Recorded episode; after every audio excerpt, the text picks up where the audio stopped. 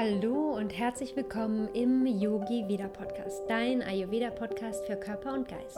Ich bin Jenny und ich freue mich, heute wieder eine neue Podcast-Folge und zwar ein spannendes Interview mit dir zu teilen.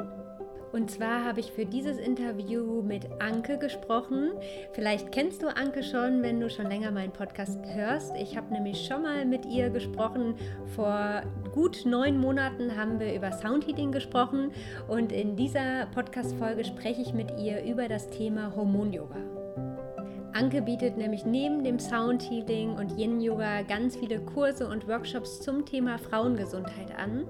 Und da mich das Thema gerade aufgrund meiner Schwangerschaft natürlich auch sehr interessiert und ich auch bei ihr Schwangerschafts-Yoga macht, habe ich sie nochmal in meinen Podcast eingeladen, um vor allem über das Thema Hormon-Yoga zu sprechen.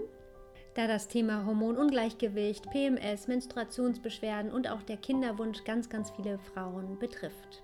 Und Anke hat ihre Ausbildung zur Hormon-Yoga-Lehrerin bei der bekannten Dina Rodriguez gemacht und nimmt uns in dem Interview ein bisschen mit in die Welt des Hormon-Yogas. Du erfährst, was ist Hormon-Yoga genau. Ähm, du erfährst mehr über die Auswirkungen auf den weiblichen Körper von Hormon-Yoga. Wann ist Hormon-Yoga gut geeignet? Wann ist es vielleicht eher nicht so gut geeignet? Und du erfährst, wie die Übungsreihe, die bekannte Übungsreihe von Dina Rodriguez aufgebaut ist. Ich wünsche dir jetzt ganz viel Freude mit dieser Podcast-Folge. Hallo liebe Anke, herzlich willkommen zum zweiten Mal im Yogi Vida Podcast. Ich freue mich, dass du heute wieder hier bist und ich freue mich, dass wir heute wieder über ein ganz spannendes Thema sprechen und zwar über das Thema Hormon-Yoga. Und vielleicht möchtest du am Anfang erstmal ähm, für alle, die diesen Begriff vielleicht noch nicht kennen, beziehungsweise den Hormon-Yoga jetzt erstmal nichts sagt, einmal erklären, was genau ist denn Hormon-Yoga? Ja, hallo liebe Jenny, schön, dass ich wieder da sein darf. Ich freue mich sehr auf dieses Podcast-Interview zum Thema Hormon-Yoga. Ja, und um zu sagen, was Hormon-Yoga-Therapie ist, in einem Satz.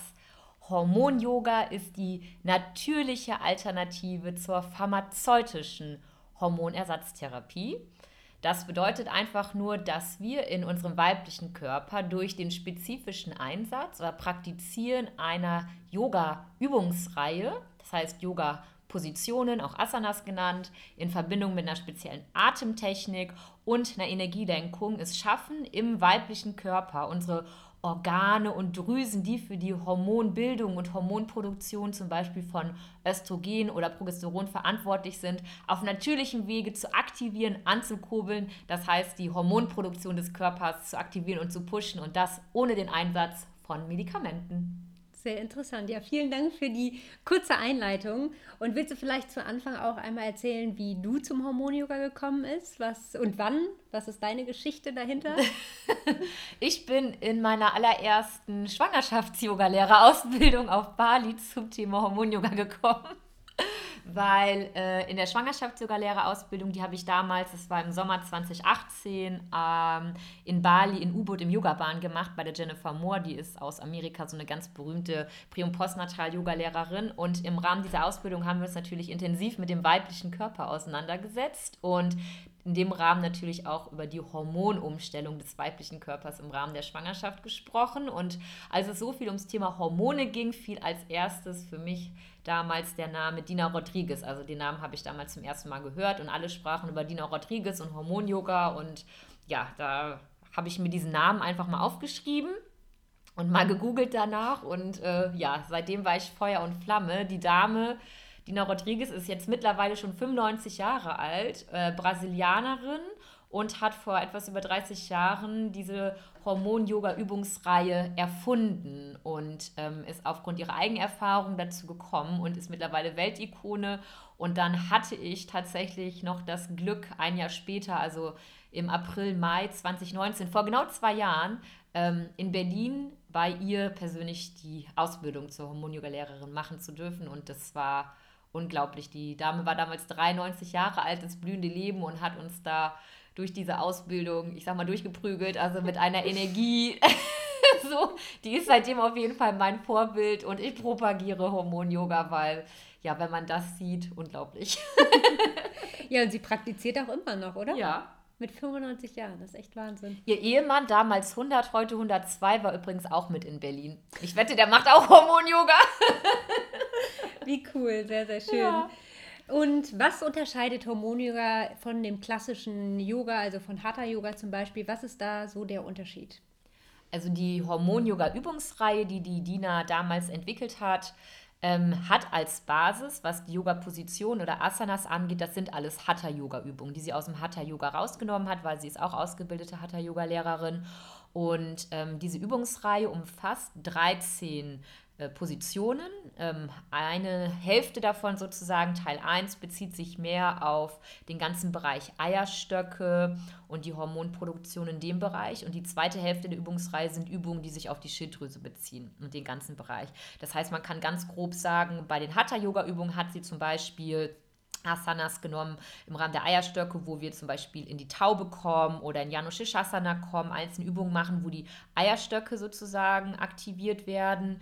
Und äh, bei den Schilddrüsenpositionen ist sowas wie die Schulterbrücke oder der Schulterstand mit integriert, wo wir auch durch eine Kontraktion der Schilddrüse ähm, mit dem Körperbereich arbeiten. Und was es aber so besonders macht und über das Hatha Yoga, das klassische, was wir kennen, hinausgeht, ist, sie hat die Übungsreihe angereichert. Und zwar werden diese 13 Hatha-Übungen dynamisch durchgeführt ähm, mit einer Bastrika-Atmung. Das ist die Blasebalgatmung, eine tiefe Bauchatmung. Wir pushen hier den Unterbauch. Und während man zum Beispiel sieben Bastrikas ganz schnell in Folge macht, bewegt man sich dynamisch durch die Übung durch. Das heißt, wir aktivieren die Eierstöcke im Unterbauch. Das ist wie eine innere Massage durch diese tiefe Blasebalgatmung, ganz pushy sozusagen. Und anschließend macht man eine Energielenkung. Das heißt, wenn wir auf der rechten Körperseite gearbeitet haben, in der vorangegangenen dynamischen Übung den rechten Eierstock aktiviert haben, dann machen wir im Anschluss eine Energieleitung und leiten alle Energie zum rechten Eierstock. Und so bewegt man sich sozusagen durch diese 13 Yoga-Übungen durch, verbindet jedes Mal Asana, Pranayama, also diese spezielle Atemtechnik, noch mit einer Energielenkung. Und dieses, diese Trilogie, also dieser Zusammenschluss dieser drei Elemente, macht es einfach so viel komplexer und so viel intensiver als das ganz klassische Hatha Yoga in seiner Ausführung. Mhm, sehr, sehr spannend hört sich das ja, an. Ja, ist es auch. Ja. ist auch sehr anstrengend. Und jetzt hast du schon viel erzählt, auch wie, wie das so aufgebaut ist und wie sieht so eine Serie oder so eine Übungsreihe dann genau aus? Willst du da noch ein bisschen ins Detail gehen? Genau, also wenn man die, zum Beispiel, ich biete ja selber Workshops an, in denen man diese Übungsreihe erlernen kann. Das sind 13 Hatha-Yoga-Übungen und da vorangestellt sind noch sechs Aufwärmübungen, ähm, das heißt, da geht man einmal die Beine, den Arm und den Rücken, wie auch im normalen Yoga, dass man da ein bisschen ähm, aufwärmt, dehnt und mobilisiert. Und dann geht es halt in diese 13 Übungen rein. Ähm, beim Erlernen dauert das natürlich seine Zeit, äh, bis man das sozusagen einmal in dieser Reihenfolge gelernt hat. Ähm, wenn man das aber ähm, regelmäßig macht, dann dauert das nur 30 Minuten, diese Übungsreihe zu praktizieren. Und man fängt zum Beispiel in Janushishasana an, das heißt ein Bein nach vorne ausgestreckt, eins angewinkelt, geht in die Vorbeuge, macht die Vorbeuge dynamisch unter Einsatz der sieben Bastrikas, dann die Energieleitung, wechselt die Seite, dann macht man einen Twist und so geht man einfach zack, zack, zack. Also das ist tatsächlich sehr pushy. Äh, man, äh, ich habe auch schon oft in den Workshops gehört, dass die Leute das ein bisschen mit Bootcamp vergleichen, weil äh, die Dina hat uns das auch als Lehrern sehr dynamisch beigebracht. Also ich kann mal ein Beispiel geben. Sie sagt dann zum Beispiel, streck das rechte Bein nach vorne aus, linkes Bein angewinkelt, komm in die Vorbeuge, rechte Hand greift die Zehen, Kopf eingeklemmt zwischen den Armen. Sieben Bastrikas und eins und zwei und drei und vier und fünf und sechs und sieben.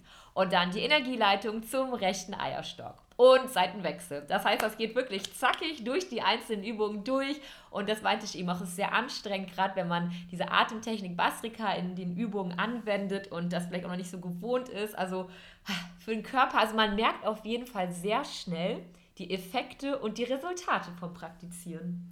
Und wenn man diese Übungsreihe dann quasi einmal verinnerlicht hat, in einem Workshop vielleicht kennengelernt hat, dann führt man das für sich selbst zu Hause dann durch. Genau, das ist nämlich ganz wichtig, die Philosophie von der Dina, die ich auch gerne weitertrage. Dina Rodriguez, wie gesagt, die kommt aus Brasilien und seit 30 Jahren reist die um die Welt, durchs eigene Land und andere Kontinente, um Frauen diese Übungsreihe beizubringen. Und sie sagt, sie möchte nicht so wie die Pharmaindustrie beispielsweise äh, Menschen oder Frauen im Rahmen der Gesundheit abhängig von etwas machen machen und in dem Rahmen halt auch nicht von einem Yoga-Lehrer oder Yoga-Studio. Sie sagt, sie möchte, dass das halt in Workshops angeboten wird. Zum Beispiel, deswegen mache ich auch Wochenend-Workshop mit einem Handout, dass man den Frauen einmal von der Pike auf beibringt, diese Übungsreihe zu erlernen und das Handout ja mitgibt, dass die Frauen danach sozusagen instrumentalisiert sind und eigenständig, selbstbestimmt in der Lage sind, das dann für sich selber zu Hause zu praktizieren. Und das ist sozusagen die Philosophie und mit der gehe ich auch einher und deswegen folge ich dem auch in meiner eigenen Arbeit. Mhm. Ja, sehr schön. Und ähm, jetzt haben wir ganz viel darüber gesprochen, wie die Serie und die Übungen aussehen. Für wen ist Hormon-Yoga denn gut geeignet, besonders gut geeignet? Wer kann Hormon-Yoga machen? Ja, das ist eine ganz, ganz wichtige Frage. Das Thema Indikationen, also für wen eignet sich Hormon-Yoga und auch Kontraindikationen. Also wer sollte Hormon-Yoga besser nicht praktizieren? Ich gehe das jetzt beides mal durch. Also indikativ, für wen eignet sich das? Also eigentlich richtet sich das an alle Frauen, eigentlich schon ab der ersten Periode ähm, oder sobald man im Zyklus ankommt. Denn wann immer der Zyklus außerhalb der Balance ist, durch Regelschmerz, Menstruationsbeschwerden, ähm, dass der Zyklus gestört ist, schwankend ist, dass man Symptomatiken wie PMS, also prämenstruelles Syndrom hat, was ja durchaus auch schwerwiegend bei einzelnen Frauen ist und und und. Äh, all bei diesen sozusagen Indikationen unterstützt Hormon-Yoga und bringt den Körper wieder ins hormonelle Gleichgewicht und kann diese Symptomatiken lindern oder komplett lösen vom Körper. Und es betrifft auch noch weitere Bereiche, zum Beispiel Frauen, die einen unerfüllten Kinderwunsch haben, weil zum Beispiel die Hormone nicht im Gleichgewicht sind oder zu wenig Östrogen da ist oder in der Dominanz ist. Hormon-Yoga kann ausgleichen und bei einem unerfüllten Kinderwunsch unterstützen. Es zieht sich aber auch noch weiter. Grundsätzlich Frauen, damit fing es auch damals bei der DINA an, ähm, Frauen, die in den, Wechseljahr sind, in den Wechseljahren sind. Es kann Wechseljahrssymptomatiken lindern oder auch komplett beseitigen. Das heißt Hitzewallungen, Haarausfall, Stimmungsschwankungen, depressive Verstimmungen, Unruhe, Schlaflosigkeit. All das kann durch Hormon-Yoga gelindert werden. Und grundsätzlich dadurch, dass es natürlich den Hormonspiegel im Körper so pusht, eignet es sich auch für jede Frau, vielleicht auch ohne Symptomatiken, weil es auch ja, gewissermaßen den Körper jung hält. Das haben wir ja Optik schon. als auch im Körpergefühl. Das haben wir ja schon, oder du siehst ja dann das lebende Beispiel ja, dafür, dass es gut funktioniert. Ja, sehr schön.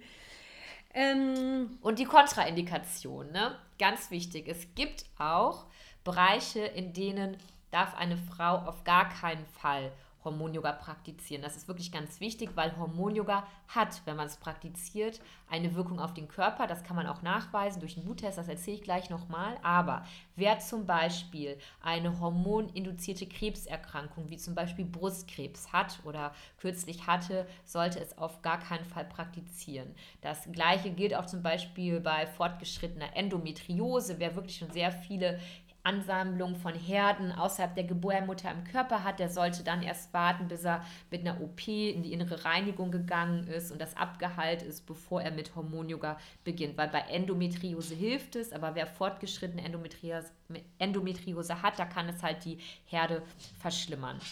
Auch bei einer Schilddrüsenüberfunktion redet es sich nicht, bei einer Schilddrüsenunterfunktion ja. Natürlich, wer schwanger ist, sollte es auch nicht mehr praktizieren.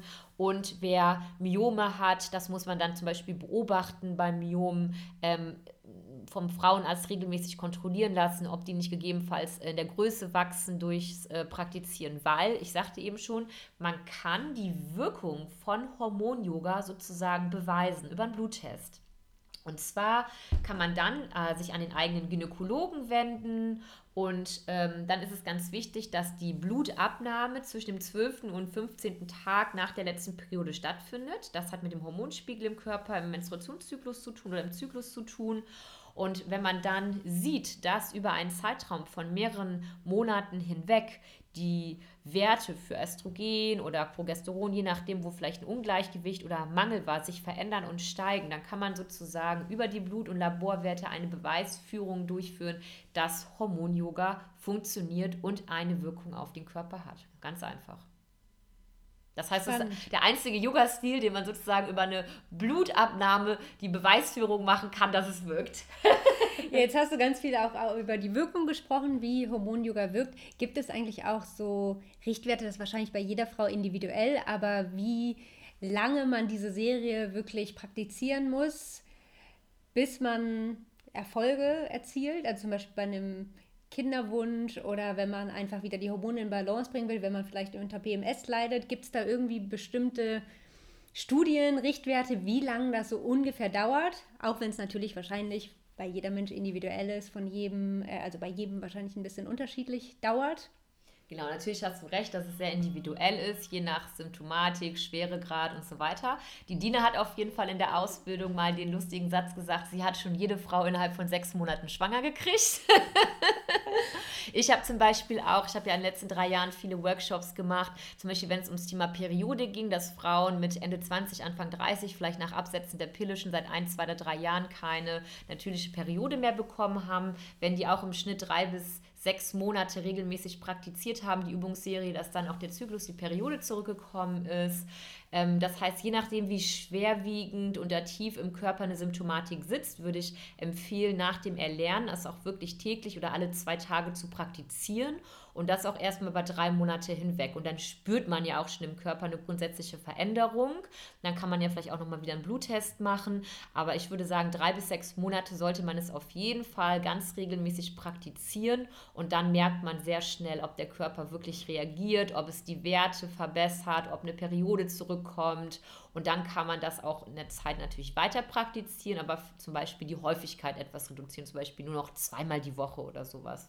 Aber letztendlich ist es was, was dich dann dein ganzes Leben begleiten kann. Natürlich. Okay. In der Kontinuität liegt auch jeder Schlüssel. Ne? Mhm. Nur stimmt. wer praktiziert, der hat halt auch eine Wirkung. Wenn man die äh, Praxis aufhört, dann gehen natürlich auch nach den paar Wochen dann langsam die Werte wieder runter. Ne? Mhm. mhm. Das ist wie wenn man ein Medikament nimmt pusht die Werte, setzt man Medikament ab, gehen die Werte auch zurück. Also es ist schon vergleichbar, nur dass es halt auf natürlichem Wege stattfindet. Ja, sehr spannend. Also du willst im Prinzip eigentlich jeder Frau, die äh, vielleicht einen Kinderwunsch hat, die ein hormonelles Ungleichgewicht hat, die vielleicht unter PMS leidet, würdest du Hormon-Yoga empfehlen, richtig? Ja, definitiv. Wie gesagt, unter Berücksichtigung der Kontraindikationen, aber wenn die nicht gegeben sind, dann auf jeden Fall grünes Licht und dann, ich meine, was gibt es Besseres? Das kostet nur Zeit. Ne? Man muss es halt regelmäßig machen, aber ansonsten ist das eine ganz, ganz natürliche Art und Weise, ein ganz natürlicher Weg, um sich selber wieder in ein hormonelles Gleichgewicht zu bringen. Natürlich, ja. Ja, ich finde das sehr schön, dass man halt wirklich die Übungen dann einmal erlernt und die dann auch zu Hause praktizieren ja kann und halt nicht immer jedes Mal ins Studio gehen Genau, muss. das ist halt eine Routine, das ist eine in sich feste Übungsreihe. Da kommt nichts zusätzlich hinzu, es wird nichts weggenommen, sondern genau diese 13 Übungen. Wenn ich die Intus habe, viele Frauen sagen, sie machen das wie im Schlaf oder wie im Trance, 30 Minuten einmal durchgerockt. Äh, am Morgen zum Beispiel am Aufstehen oder so. Und das ist ein ganz anderes Gefühl, auch in den Tag zu gehen. Wer grundsätzlich Yoga praktiziert, kennt das ja auch vom Yoga und ähm, es ist sehr intensiv. Und ja, ist es dann eigentlich morgens, weil die Übungen ja sehr kraftvoll sind, wahrscheinlich die beste Zeit, um diese Übungsreihe durchzuführen? Ja, wer nachmittags von der Arbeit kommt, kann das natürlich auch dann machen. Es würde sich nur nicht empfehlen, unmittelbar vorm Schlafengehen zu machen. Wobei, es hat auch schon mal die eine oder andere Frau gesagt, sie sind danach so fertig, dass sie auch gut schlafen. Aber ähm, es ist natürlich sehr stark aktivierend und pushy für den Körper. Das heißt, grundsätzlich empfiehlt man Hormon-Yoga in der ersten Tageshälfte. Genau, aus ayurvedischer Sicht würde ich das tatsächlich ja. dann auch so bestätigen. ja, vielleicht kannst du noch sagen, du bietest ja auch Workshops an, wo man diese Übungsreihe erlernen kann. Ähm, wo bietest du das an? Vielleicht für die, die jetzt Lust haben, das mal auszuprobieren und vielleicht gibt es schon neue Termine? Ich biete regelmäßige Workshops in Köln an, ähm, in verschiedenen Yoga-Studios und Einrichtungen. Alle Termine, die stehen immer auf meiner Website. Die kannst du ja vielleicht hier in die Shownotes mal verlinken. Genau, verlinke ich auf jeden Fall. Super, da sind immer alle aktuellen Termine drauf. Ähm, ich komme aber auch gerne in andere Städte, wenn ihr vielleicht eine Gruppe von Frauen seid, die in einer Region oder ländlich wohnen, wo vielleicht gerade kein Hormon-Yoga-Lehrer oder Studio in der Nähe ist. Dann schreibt mich auch gerne an meine Hündin, die Bella und ich, wir haben Campervan und wir kommen auch gerne in deine Stadt. Das ist ja eh die Vision für ja. nächstes Jahr. Sehr schön. Genau, wir kommen auch gerne auf Deutschland-Tournee. Sehr, sehr schön.